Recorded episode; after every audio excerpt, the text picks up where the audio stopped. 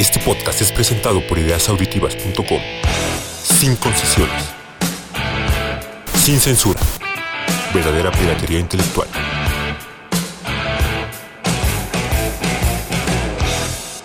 Este podcast fue transmitido el 1 de febrero del 2010. Bienvenidos nuevamente a este podcast de ideasauditivas.com y lo primero que tenemos que hacer es agradecerle a todos los que bajaron el primer episodio. Muchas, muchas gracias. No esperábamos una respuesta tan rápida, no esperábamos tantas suscripciones. Gracias por todos los mails que enviaron.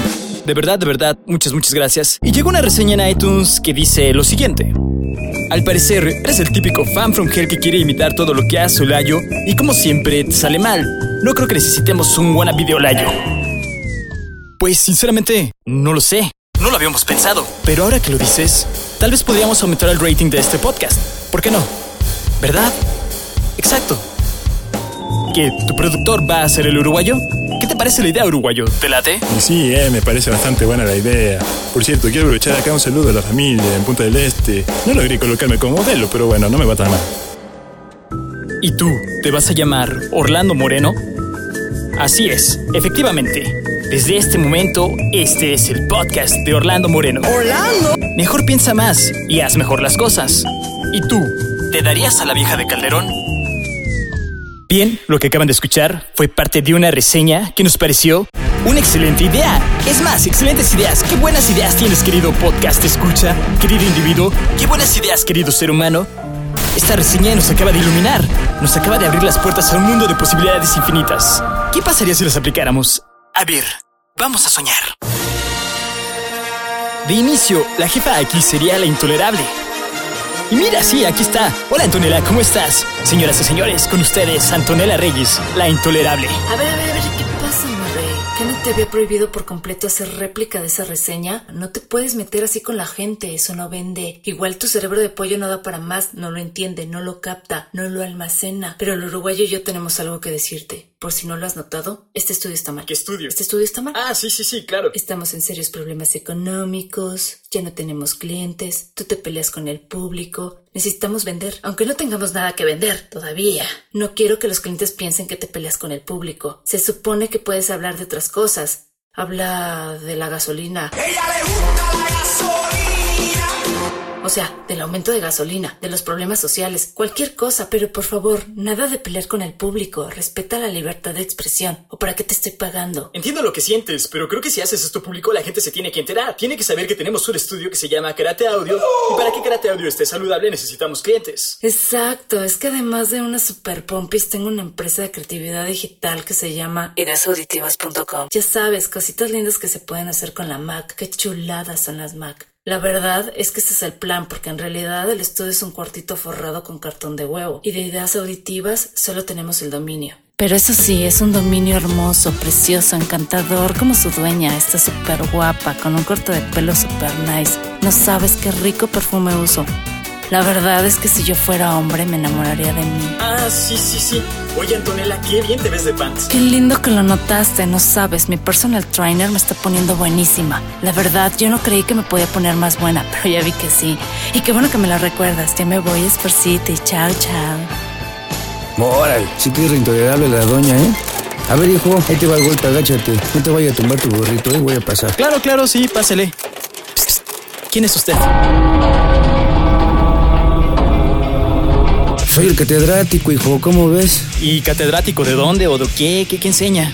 Pues de qué enseño, enseño, carnal. Pero tendrás que ser vieja para enseñarte lo que enseño. Entonces, ¿de qué da cátedra o qué? Yo doy cátedra de la vida, del conocimiento universal, del balance del cosmos. Tengo la sabiduría de la hierba fina. Me dicen catedrático pues porque siempre ando ahí, carnal, en la catedral, ofreciendo mis servicios, mi experiencia. No, no, a ver, a ver, yo ya me confundí. ¿A qué se dedica? A la mezcla, hijo. Ah, ya, ya, es usted DJ. No, pues qué pasó, soy machi. No, no, o sea, quiero decir su profesión. Si me preguntas, Simón, sí me prostituyo, pero prostituyo mis ideales, carnal. En este mundo todos prostituimos nuestros sueños y nuestras ilusiones. Para ganarse la plata, ¿no? Ya no hay libertad para lograr la comunión con la energía de la creación. Ya saben, entrar acá, en trance, en posición de meditación, echado en una hamaca, allá en caletita, carnal. Pero pues hasta ahí llega mi dolor. Ya el otro ya no lo hago porque no me gustó el otro dolor. ¿Y qué pasó? ¿Cómo es que llegó aquí? Mira, la neta, la doñita, la inaguantable, Intolerable. Por favor. Esa mera. Me contrató para levantar aquí unas paredes. Que es que porque van a poner una cabina. Algo así me dijo. Que me quedo de a seis, carnal. Que una cabina, pues. Pues si cabina la de los aviones, ¿no? Acá, que surca en el cielo como la serpiente emplumada. Y de repente, acá, carnal, que me ilumino, pareja. Ah, quiere usted su cabina para levantar el vuelo privado, ¿verdad? Para que Martita los aconseje allá en su encuentro con lo inexplicable. Eso está bueno, ñero. Que lo hagas aislado, de a soldado. Si no, luego te puedes malviajar bien gacho. Como yo, ahorita. Mira, carnal, la neta no me lo tomes a mal, pero te estoy viendo como si fueras un pollito, carnal. Mira, mejor evítalo. Y no te metas en problemas con la señora. Eso está mal. Achis, ¿cuál señora? Pues como que cuál, con la señora autoridad. Pero ya mejor si tienes lavadora, ahí la vemos. Porque esta señora me encargó de favorcito que todo terminado para el viernes. Ok, sí, mucho gusto, pásele. Bueno, ¿en qué estábamos? Chale, ya no me acuerdo. A ver, vamos a regresarle. Y por cierto, esa es una de las ventajas del podcast, que le pueden regresar. Mejor piensa más y haz mejor las cosas. ¿Y tú, te darías a la vieja de Calderón? Bien, lo que acaban de escuchar fue parte de una reseña que nos pareció intolerante. Esta es la única vez que haremos réplica a una reseña o algún mail públicamente. No deberíamos hacerlo, es incorrecto. Pero sirvió como ejemplo de un verdadero fan from hell que se sintió agredido por lo que intentamos hacer aquí. Pero en realidad, ¿qué intentamos hacer aquí? Vamos a sacarle dinero a la banda. Por lo cual ofrecemos públicamente nuestros servicios de producción de audio, video, plomería y albañilería. Chamba es chamba. Hemos tenido una gran cantidad de descargas, no revelaremos la cifra, pero de acuerdo al IP de cada usuario registrado y que nos llevaríamos un porcentaje del 43% del ingreso bruto, más los apoyos de no tener que pagar renta, luz o agua. Usar una compu de medio cachete, además de aceptar sus donaciones a través de Visa, Mastercard y PayPal, más la venta de acciones. Tendríamos una ganancia nada despreciable. Así que sí, esto sería un gran negocio. Estaría bueno que de aquí saliera una lana. No estaríamos tan endeudados a fin de mes. Pero la realidad es que aquí nadie gana un peso. No tenemos ningún patrocinador. Este archivo de audio se produce con recursos limitados y tiene como único objetivo difundir un mensaje sobre nuestra visión de México y, claro, divertirnos mientras lo hacemos. No nos interesa la fama ni el reconocimiento social. Por eso no damos nuestros nombres.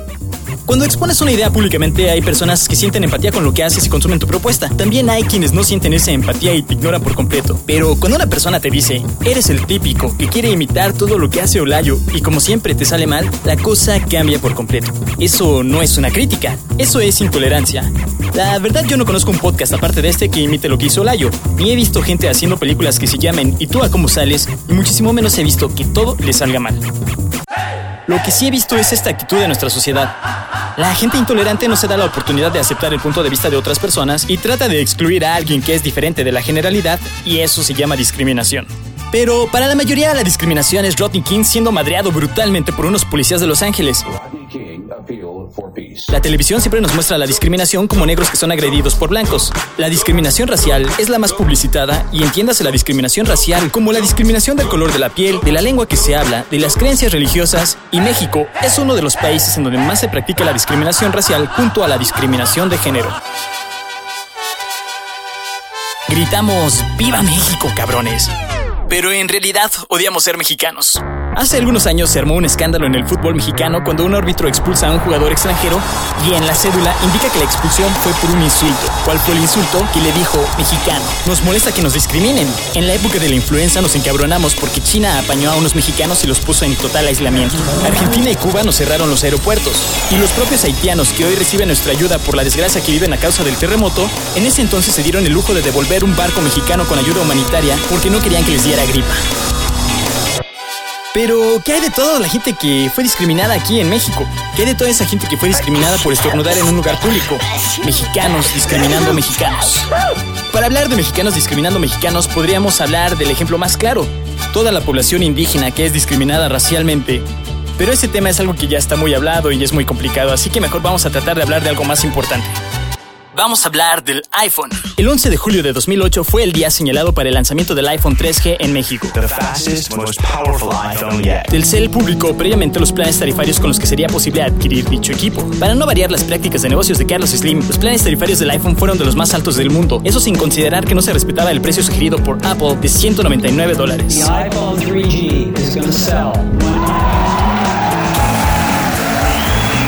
Y el aparato en México se vendía muchísimo más caro. Por ahí surgió una comunidad llamada Neltelcel que proponía una resistencia. Mucha gente realmente pretendía organizarse y no comprar el aparato para presionar a la compañía y que ésta bajara sus precios. Pero Telcel confiaba en los wannabes. Los wannabes que estarían dispuestos a pagar lo que fuera con tal de poder tener un aparato de estos para utilizarlos como un símbolo de poder adquisitivo y así poder discriminar a los que no lo tenían, llamándolos jodidos e invitándolos a que se compraran un teléfono de 300 pesos en el Oxxo. Así es la banda, hijo.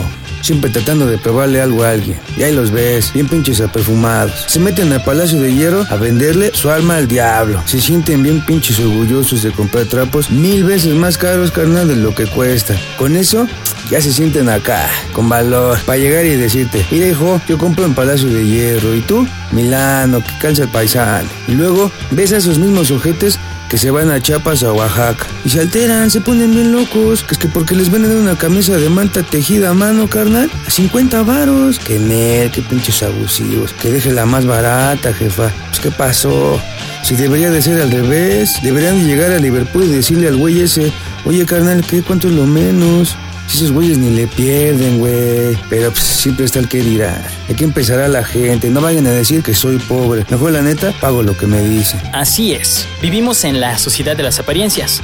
La verdad, nuestra vida sería mucho más feliz si no estuviéramos todo el tiempo pensando en qué van a decir los demás. Evitaríamos el detonador de la intolerancia y la discriminación, que es el prejuicio. Este podcast escucha tiene el prejuicio de que cualquiera que imite a Olayo es un fan from hell. Y si no es Olayo el que lo hace, entonces seguramente todo va a salir mal. A ver, a ver, a ver, a ver, carnal, espérate, espérate. Como que tú me recuerdas a alguien, güey. Acá un podcast, ¿o cómo? Si es que he trabajado un cuate mío. Ah, sí, sí, qué, qué chido. Oiga, bueno, y ya que me interrumpió, dígame usted qué opina de la imitación. Pues mira, sin imitación no hay mundo. La imitación es el aprendizaje, el conocimiento de las otras generaciones. Pues ya ves, Michael Jackson a quién le copiaba, carnal. Michael Jackson le copiaba a James Brown. No hasta bailaba igual que unos negritos. Es más, se le copiaba dos, tres pasos al resortes. Mira, mira, mira. Imitamos para no olvidar de dónde venimos. Porque si no sabemos de dónde venimos, pues no sabemos ni a dónde vamos, pareja. Blanco, negro, gordo, flaco, alto, chaparro, mamado, fresa, naco, rico, pobre, jodido, pudiente, tonto, ñoño, borracho, marihuano. Y palabras similares no le preocupan al sistema. Ah, no, no, no. Ese es de otro episodio, perdón. Cualquier adjetivo que se nos ocurra es una etiqueta que se le pone a una persona. Técnicamente, el etiquetar a alguien de entrada ya es discriminar. Pero la discriminación realmente se encuentra en la intención. No es lo mismo Hola, gordo, ¿cómo estás? a decir Ay, yo, ni loca que salga con un gordo. Cualquier tipo de discriminación es reprobable. La discriminación viene del prejuicio, pero el prejuicio viene de la ignorancia. Alguien que desconoce por completo cómo se contagia el VIH podría discriminar a alguien que es seropositivo. Esto es hasta cierto punto comprensible porque el ser humano le tiene miedo a lo que no conoce. Pero discriminar a alguien con VIH porque en nuestra ignorancia y basados en los prejuicios sociales consideramos que esa persona se contagió por sus preferencias sexuales, en este caso la discriminación se vuelve inaceptable. Pero más allá de lo comprensible y lo inaceptable, se encuentra lo inexplicable. A ver, ¿por qué se madrean ponquetos con emos? ¿Por qué muere gente en un estadio de fútbol? ¿Realmente es tan grave que un güey le vaya a las chivas y el otro a la América? La verdad, eso es, eso es de locos. Pero lo más impresionante es que en la generalidad la discriminación se relaciona con la ignorancia. También hay gente que lee muchísimo y discrimina a la gente que no lee, a la gente que tiene muchísimo menos conocimiento que ellos, teóricamente. La verdad, yo no sé qué está leyendo esta gente porque me sorprende que alguien que lee tanto pueda tener tan poca educación. Hoy en día cualquier cosa que nos haga diferentes puede utilizarse como un motivo para discriminar. El celular, el coche, la ropa, la laptop, el lugar donde vives, tu profesión, las plazas que visitas, las tiendas donde compras, el color de tu tarjeta de crédito, el acento con el que hablas, la forma en que te peinas, discapacidades físicas, enfermedades y preferencias sexuales. No importa de qué lado de la calle estés, si perteneces a un grupo o te sientes parte de un grupo, probablemente terminarás discriminando y siendo discriminado. La película de Marty Gareda, Amarte duele, nos comprueba esta teoría en donde ricos discriminan a pobres y pobres discriminan a ricos porque los llaman nacos. Saca tu puta madre, güey. ¿Cómo ves? Una de las palabras que más se utiliza en este país para discriminar a la gente. Pero en realidad, ¿quién es un naco? Equivocadamente, mucha gente piensa invariablemente que un naco es alguien de una clase económica baja. Así nos lo pinta Televisa, ¿no? Televisa presenta El naco es un microbusero o la gente que vive en una vecindad. Pero en realidad el naco es alguien que tiene gustos muy muy corrientes. Hay gente con muchísimo varo que son bastante nacos, como los políticos, los narcos, los new rich. Los new rich que siempre tienen que estar presumiendo su lana y enferman a una parte de la sociedad que aspiran a llevar ese estilo de vida de new rich. Para Orlando, ¿qué decir? Si voy a estar discriminando, sé que vos no aguantás a los New Rich, pero si estás hablando de discriminación, no podés criticar a un grupo social solo porque no te parece su estilo de vida. Sé más tolerante, pibe. Sí, sí, es cierto. Gracias, uruguayo. Tienes toda la razón. Todos los que hemos ido al cine en los últimos años hemos visto una interminable campaña contra la piratería. Te has de querer como 10 o 15 o 20 pesos. Yo no entiendo exactamente con qué valor social están tratando de adoctrinarnos. Tenemos que ser honestos y trabajar como bestias para comprarle a las grandes corporaciones. Eso es lo que nos quieren enseñar. Trabaja, trabaja y compra, compra, compra. Como si las grandes corporaciones, las grandes distribuidoras no estuvieran coludidos con los piratas. Pero bueno, Tal vez realmente lo que nos están tratando de enseñar es cómo ponerle un valor monetario al cariño de una persona. Si tu papá te compra películas de 10 varos, no te quiere tanto como si te las compra de 100. Personalmente, no creo que el amor de un ser querido valga ni 10 ni 100 varos. Eso es algo invaluable. Lo único rescatable de esta campaña publicitaria es su frase. ¿Qué le estás enseñando a tus hijos? Nos encontramos en el año del bicentenario de la independencia y del centenario de la revolución con un presidente al cual se le está derrumbando el país a pedazos.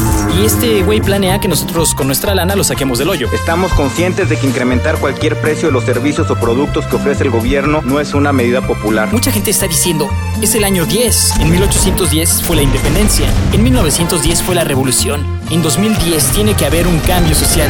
Incluso un movimiento armado a gran escala. Porque actualmente ya existen movimientos armados. Tenemos que sacar a todos los que nos gobiernan del poder. Pero la pregunta es, si nos odiamos tanto entre nosotros, ¿de qué sirve un movimiento social? Seguramente el tipo que llega a la presidencia va a ser un wannabe que prefiera chingar antes de ser chingado. Pequeñas o grandes cosas como las que se hacen. Una verdadera revolución debe comenzar dentro de nosotros, en dejar de odiar al que se ve distinto.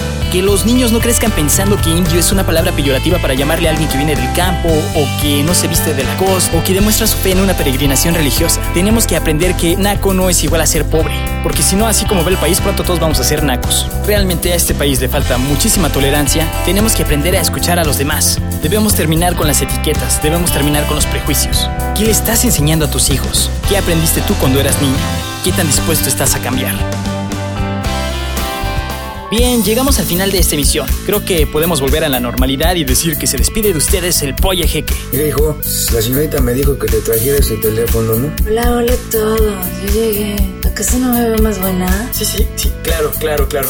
Oye, ¿puedo despedirme de la gente? Al menos puedo hacer eso. Y bueno, ya le dijiste cómo contactarnos. No, no, aún no, a eso iba. Ya saben, estamos a sus órdenes en pollejeque.ideasauditivas.com. Una vez más les pedimos que nos ayuden a promocionar este podcast. Eh, recomiéndalo ahí entre sus amistades, entre toda la gente que conozcan, por favor. Y ahora sí, muchas, muchas gracias por escucharnos y... Chale, ¿quién podrá ser? ¿Contesto? Contesta, por eso trajimos el teléfono. Ya contéstale, hijo. ¿Qué